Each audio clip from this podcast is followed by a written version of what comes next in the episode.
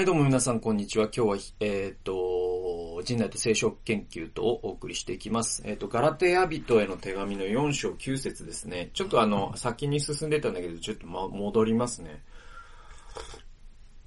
エペソをね、話してたんですけれども、ちょっとガラテヤで忘れてたところがあったんで、ガラテヤ人を解説したいと思います。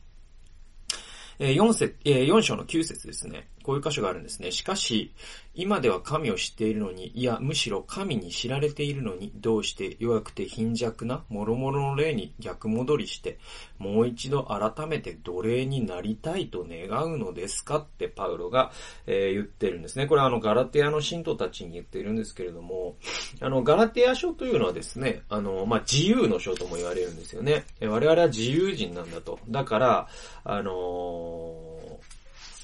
こう、立法とかね、あの、行いさえ守れば、あ義とされるんだってね、教えた、あの、偽教師たちがいてですね、当時。で、それに、ガラテアの人たちは影響を受けて、えー、その、立法の行いを守ることによって、えー、義とされるという、そうすると、あの、新約聖書から、まあ、旧約聖書に逆戻りすることになるんで、そうすると、その、キリストのね、恵みということも無効になってしまうし、またその自由の御霊ですね。キリストの御霊のあるところには自由があるっていう、えー、その、御霊の、願いにも反してしまう。えー、自分を自分でがんじがらめにしてしまってるんじゃないのっていうことを、まあ、パウロはですね、ガラテヤの信徒たちに書いたっていうのが、まあ、ガラテヤ人の手紙なんですね。まあ、そのメッセージを、もう代表するようなね、えー、箇所が、あこの4章9節で、えー、しかし今では神を知っているのに、いや、むしろ神に知られているのに、どうして弱く貧弱な諸々の霊に逆戻りして、もう一度改めて奴隷になりたいと願うのですかと、えー、パウロはですね、まあ、叱責してるわけですね、いわばですね。で、えっと、まあ、今日のタイトルは自由人であるという厳しい道を選ぶというタイトルなんですけれども、まあ、ここを読んで僕は一つのことを思い出したんですね。それはある、あのね、立花明さんという人がいまして、この人いろんな本を書いてます。で、えっと、この人はですね、投資家なんですよね。で、えっと、多分外国に住んでるのかな。まあ、そんな人で、あの、えっと、だから、あの、ナシム・ニコラス・タレブ、えー、の日本版みたいなちょっと人なんですよね。だからその投資家で、まあ割とこう時間もあって、で、自分で勉強するのが好きなんで、いろんな本を読んで、それをこう自分なりに発信して、えー、本をたくさん書いてるという、えー、そういう人です。まあ思想家、経済思想家みたいなね、えー、そういう人で、えー、っと、この立花明さんっていう人がですね、あの、日本人は最も自己家畜化された人々だっていう意味のことを著書に書いてたんですよ。で、これがすごく僕は面白くて、日本自己家畜化っていうね、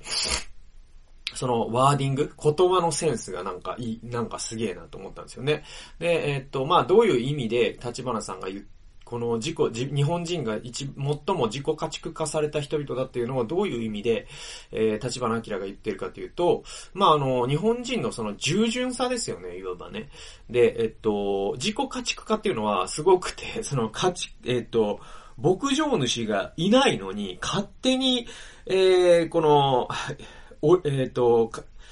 密害のですね、その檻に入って、勝手に搾乳されに行くみたいな牛だとすればね。えそんな感じなのが日本人だと。えー、立花さんは皮肉ってるわけですね。で、日本人はどうも見てると、自由というものを嫌ってるようにすら見えるっていうことなんですね。で、実際そうじゃないですか。で、その社畜っていう言葉があるじゃないですか。会社の家畜っていう意味ですよ。で、まあ、こういう言葉が、まあ、出てきたっていうのはある種健全な状況で、えー、というのは、まあ、それに人々が気づかない限り、人々が自由な状態である。ということを想像すらできない社会っていうのがあって、でも自由というものを想像できるようになったから社畜という言葉が生まれたんだけれども、それでもやはり日本人はすごく自己家畜化された、人々なんだって言われて、え、なかなか反論できる人っていないんじゃないかなと思います。え、これはですね、もう学校に始まりですね、会社に入っても、またその、え、ピアプレッシャー、その同調圧力というものがすごく、え強いじゃないですか。だから学校でもその先生の、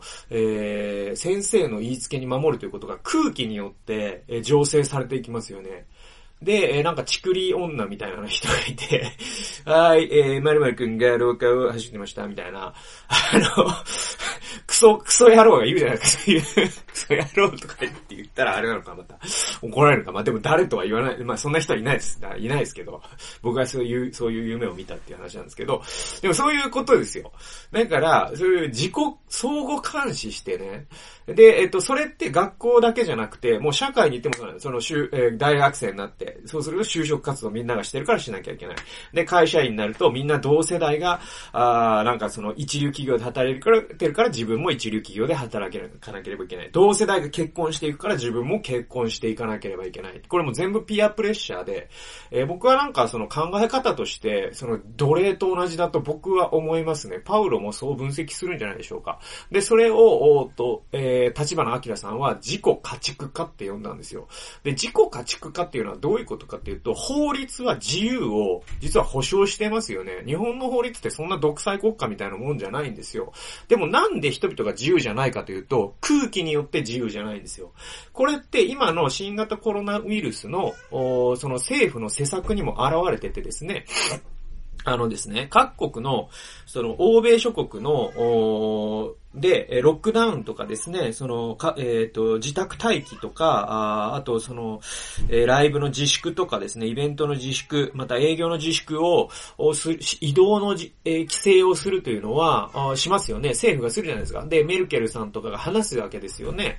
で、えっと、欧米の大統領とかがですね、国民に向かって呼びかけるときに、彼らはどういう立場を取るかというと、じえっと、それって、えっと、憲法が保障している移動の自由とかですね、そういうものを一部制限することになるってことを彼らは念頭に置いてます。でも、それをしなければいけない理由ということを語ります。だから、それを言うのにメルケルさんは、このえー、国難というのは国民の6割ぐらいが罹患するまで終わらないかもしれないんだと。でも一緒に耐えていきましょう。えー、一緒に、えー、やっていきましょ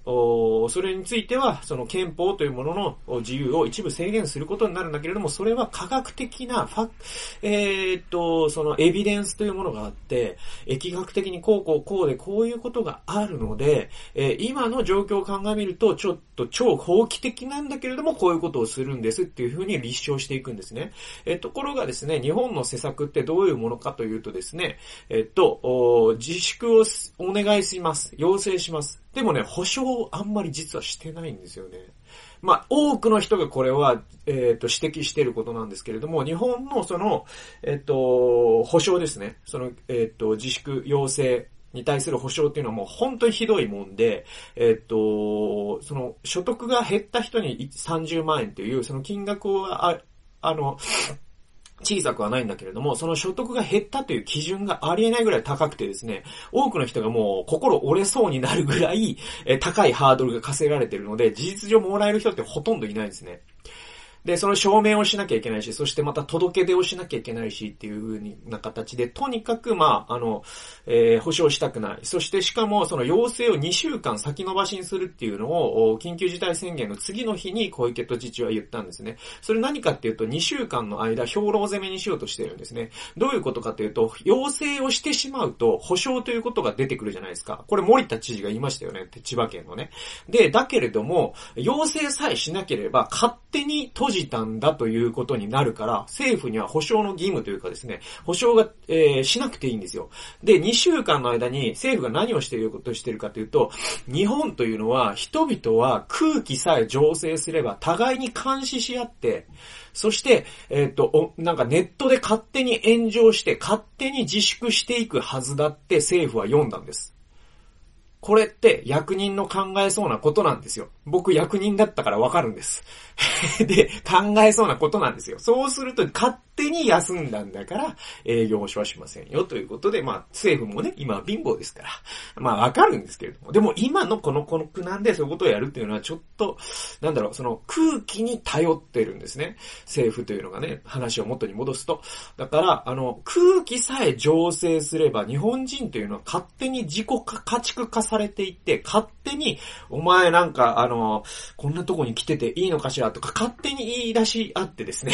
勝手に指差し合ってですね、あ、あそこにもいる、あそこにも、おなんか、あの、出かけてる奴がいる、あの店に出かけてる奴、自粛要請のはずのジムが空いてる、とかつって、指差し合ってですね、互いに監視社会のようなものを政府が作らないでも作ってですね、そして日本人というのはコントロール可能なんだということを日本政府は今までの経験から学んでるんです。えー、戦争の時もそうでしたよね。えー、で、これがすごい日本人の特特徴なんですけれども、実はこれですね、日本人にはすごく、えー、その特徴っていうのがすごく強いんですよ。だけれども、これは人類に普遍的な傾向だっていうことも言えるんです。立花高、えー、立花明さんは日本人には最もって言ったんだけれども、じゃあすべての国民が、えー、日本人以外の国民は自己家畜化されないのかというとそうじゃないんですよ。えー、実はこれ人類に普遍的なテーマで、エーリッヒ・フロムという人がですね、自由からの闘争という、もうね、あの、これはもう絶対皆さん読んでほしいんですけれども、あの、そういう本を書いています。で、それは、エリヒ・フロムの自由からの闘争を読むとですね、人類というのはそもそも自己家畜化されたがる生き物なんだっていうのがよくわかります。で、えっと、自由からの闘争に書いてるのはどういうものかというと、これってあの、ナチスのことを分析した本なんですね。で、私たちは権威者とか、ルールとか、そういうものに自分の行く末を決めてもらいたい生き物なんですよ。ね自分よりももっと強い誰かに自分の未来を指し示してもらった方が安心だって思う生き物なんです。何かルールみたいなものを作ってですね、それに従ってれば安心という状態に、えー、安堵していたい生き物なんですよ。ね。誰かが何をすべきかっていうものを、自分が何をすべきかっていうのを誰かに逐一規定してほしい。そして縛ってほしい。そういう生き物なんですよ。人間っていうのは。それがエーリッヒ・フロムが、えー、自由からの闘争で、えー、言ったことなんです。だから、エーリッフ・フロムの自由からの闘争っていうのも未だに読まれ続けてるんですね。で、え、っと、これなんでそうなるかというですね、それは、人間のですね、脳がね、怠慢だからなんです。で、えっと、脳科学的な見地から言うとね、えー、それは、えっ、と、なぜかというと、そうすることでですね、人間って認知の負荷を減らすことができるんですね。僕、前の動画でも言ったんですけれども、人間っていうのは認知的ケチなんですね。人間の脳っていうのは。脳はなるべく怠けようとするんです。で、ルールとかが決まっていたりとか、強い独裁者がいて、強いリーダーがいて、その人があなたはこうすべきだと言ってくれる状態というのは、あなたは自分で考える必要がなくなりますね。そうするとですね、認知負荷が減るんですよ。だから、人間っていうのは根本的に、えー、っと、認知負荷を減らそうとするから脳が怠慢だから、だから人に決めてもらいたいんです。ルールに決めてもらいたいんです。で、ガラテアの話に戻ってくるんですけど、ガラテア人の人たちは脳の認知を減らしたかったんです。だから、なんかの食物の規定を守ってれば義だっていうことを、えー、しようとしたんです。それに対してパウロは怒ったんです。あなたたちは自由の御霊に召されたんじゃないんですか？ってパウロは指摘したんですよ。ね。だから認知負荷を減らそうとするから、教会にも企業にも強権なリーダーシップや規則だらけの官僚主義がはびこるのは、実は権威者とか官僚が悪いんじゃなくてですね、人々がそれを無意識に望んでるからなんですね。で、ガラシテアの教会にも全く同じことが起きたわけですよ。で、パウロっていうのは自由の福音を説くパウロなので、えー、なので、えっ、ー、と、ガラテアの人たちは自由の福音を説くパウロよりも立法のもとに再びひれ伏せさせようとする教師たちの方が魅力的に見えたんですよ。ね。だから信徒たちの人気を獲得したんです。そういう決まりさえも守っとけば安心だよっていう教師たちの方がパウロよりもガラテアの人たちには好ましく思われたんです。なぜなら脳が怠けることができるから。しかし、問題は何かというと、キリスト者っていうのは自由のことされた人たちですよね。で、えー、もう一度自由からの闘争というエーリッフ・フロムの話に戻るとですね、エーリッフ・フロムは、えー、自由からの闘争でこういうことを言ってるんですね。人間は自由を恐れるって言ってるんです。なぜかというと、自由には責任が伴うからです。そして自由であるということは、根本的に怖いんです。なぜなら、それって自分で決めるっていうことで、その自分で決めたということは、自分でそのせ、えー、結果の責任を引き受けるということで、自由で居続けるということには勇気が必要なんですよ。自由を誰かに明け渡して、売り渡してしまって、誰にも、誰も買い取ろうと言ってないのに勝手に差し出してしまって、自己家畜化され、さえされてしまえばですね、勇気は必要ないんです、生きるのに。だけれども自由であるということには勇気が必要なんです。自由に生き続けるということには勇気が必要なんですね。それは組織から出ていくとか出ていかないとかそういう形式的な問題だけじゃなくて、組織の中にあっても、あなたは上司にこう命じられたかもしれない。だけれどもあなたには実は自由があります。私はこう思いますって言えばいいじゃないですか。そして自分の自由を勝ち取っていけばいいわけですよね。でも、そのためにはあなたの言ってることに説得力がないといけないし、それがすごく不条理な願いだったら、あなたは、えー、何言ってんのって怒られるわけですよね。でも怒られるという覚悟を持って、えー、その上司と交渉をするっていうことは自由を獲得しようとすることなんだけれども、多くの人はそれをしません。えー、上司に言われたことを、怒りを持ちながらも、でも自己家畜化されていきます。はい。これが僕は、あまあ、ガラテアで起きていたこと、そして日本社会でもよく起きることだと思います。で、えっ、ー、と、キリスト者っていうのは自由のことされたっていうことの意味は何かというと、怠慢な脳に抗うことでもあるんですね。僕の言った議論を踏まえると。で、それは、えー、っと、キリスト者であるということは自由のことされるということだから、それって常に世の中のルールをまず疑うようになるっていうことです。またですね、本当に自分の行動がどこから出ているのか、いつも検証する必要があるってことですね。なぜなら、ルールさえ守っとけば大丈夫っていう時に動機っていうのはあまり関係ないし、それがなぜやるのかっていうことを考えることも必要ないですからね。青だったら進む、赤だったら止まるみたいのがルールですから。だけれども、えいつも自分で考えて自分で行動していくときに、その動機が本当にどこから出ているのかということを試されます。神から問われますね。それはあなたの欲から出てるんですか？あなたの承認欲求から出てるんですか？それとも純真な、え愛するという心から出てるんですかっていうことをいつも問われていきます。それが自由に生きるということの、おであり、だから大変なんですよ。自由に生きるってことは。生優しいものではないんですよ。勇気がいるんですよ。はい。で、キリストの与える自由を行使しなければ、私たちはどんどん自己家畜化されていきます。で、それは簡単な道ではないが、実践にするに値することです。で、自由人であることっていうのは簡単ではありません。でも、私たちは自由人である必要があるんです。勇気を持って自由というものを行使していく必要があります。で、えっと、まあ僕はなんか最近読んだ本で割と目が開かれた話があって、その精霊ってね、その自由の御霊ってガラティアで何度も出てくる言葉なんですけれども、精霊は自由の御霊じゃないですか。だから精霊があるところに自由があるってガラティア書に書いてあるんですよ。でもね、同時に精霊の奴隷っていう言葉も、えー、聖書の中には御霊の奴隷っていう言葉も出てきますね、ローマ書とかにね。で、御霊の奴隷ってどういう状態かというと、私たちの自由を御霊に明け渡して、なんか御霊がですね、私たちをパペット人形のようにですね、人形使いで、御霊が人形使いで、私たちが人形のようにですね、操られるということでは全然ないよってその本を言ってて、その本ちょっと忘れちゃったんですけども、あの、出典が分かったらまた知らせしたいんですけれども、それ本当にそうなんですよ。でもね、割と、あれ、操り人形式に考えてる人って結構多くて、